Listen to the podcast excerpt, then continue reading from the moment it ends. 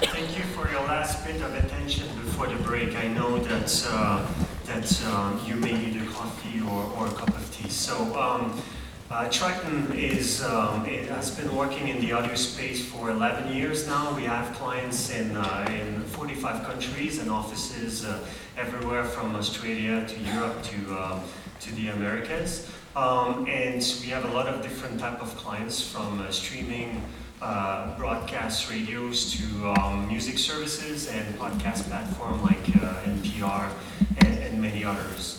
Um, and we're known, and this is the topic of the discussion today, uh, we're known for the, uh, the measurements. So we produce already streaming radio uh, rankers, and in the US it also includes um, music services.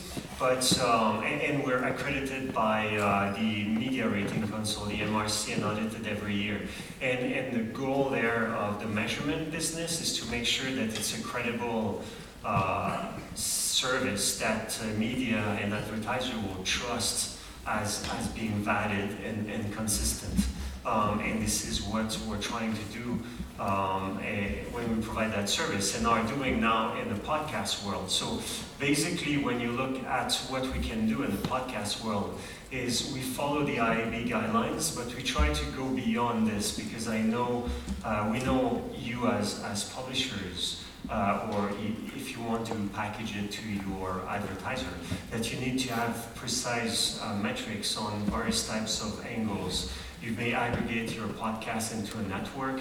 You may want to provide some data point on specific type of devices like iTunes versus Android or smart speakers. You want to get also proper uniques and even potentially be able to, to duplicate that unique listenership with uh, the, uh, the other type of uh, ratings in the system uh, in, in, the, in the country, sorry.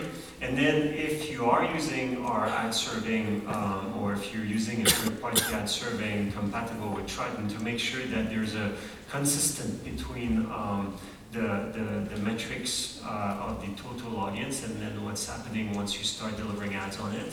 And then you also want to make sure you get rid of invalid traffic, any type of uh, episodes that are being downloaded multiple times because you see it's a robot behind or, or, or false start, like uh, downloads that are not complete. So we have a, a, a sophisticated way to filter all of invalid traffic, like preload requests, like stuff being cached on the player, uh, which is not valid because no one ever listened to it. Uh, then any type of robots or invalid IP address, which is quite important because it's part of a lot of news about invalid uh, uh, traffic. Then the one minute rule, making sure that uh, it's a genuine connection, not something that just starts trying to download it, stop and start again, and then basically at the end of the day you measure multiple times the same downloads. Um, and then fraud detection, so if someone uses two systems at the same time, you cannot listen to two podcasts at the same time. Or we exclude the IP address coming from the publisher, so if you work for uh, NPR, you don't want to download, uh, to include the downloads from your office because it could be seen as not a valid way to generate traffic. Um, and then to go beyond uh, the IAB metrics to provide the total uh, download hours uh, on, on everything and also the difference between the gross, so before being filtered and net. So this is important maybe for you as a publisher to know if you actually have a problem with fraud or, or if, if an advertiser is asking you, uh, is it genuine traffic? Do you, can you demonstrate that there's some kind of rules apply so you have this? And then also as a, as a big producer, like if you think NPR, BBC, or any public radios, you may have different ways you want to package um, the, your podcast, You may want to give different rights because maybe some producers they only want you only want them to see their own numbers, so you can have different accesses to, to the system. So basically, you have a UI where you can crunch the data. The good news too is there's an API behind the scenes, so if you want to connect and tap into the numbers without ever logging into the UI, you can do that. So you could use just Excel if you want, or you can use a more sophisticated uh, system. Um, and then uh, be able to crunch the data the way you want to, to see it by adding uh, only a show, multiple shows, uh, in, a, in, a, different format, uh, split it by market, geo, day part. So you have different ways you can explore and better understand your podcast consumption. Um, what is also important from our perspective, it has to be rapid, quick. So the way we measure, we can provide you with almost instant feedback in seconds. You don't need to wait 24 hours or a week or a month. And then we know that you have different ways to distribute your content, so you don't need to use our service for distribution. It works with any any streaming uh, providers or download providers. Player agnostic, so you still want to know how many people are listening through a smart speakers or iTunes, on, on them maybe the upcoming Android uh, podcast player, so we can measure everything because it's not dependent on the player. We can uh, do all the analysis based on the streaming session, the download session, sorry. And then uh, we're, we're, we're just tech. We don't do media representation and we're, we don't own any content, so we're, we're really neutral there. So when we measure you, we're not trying to aggregate your information to package it uh, in our benefit in terms of our own uh, content strategy or monetization strategy because we're just there as a tech vendor in the industry. So the last slide actually of my presentation, I wanted to be quick um, because I know you, you may need a break now after uh, all of the good sessions we've been listening to. So there's some things that we're seeing coming. So there'll be more and more client-side metrics.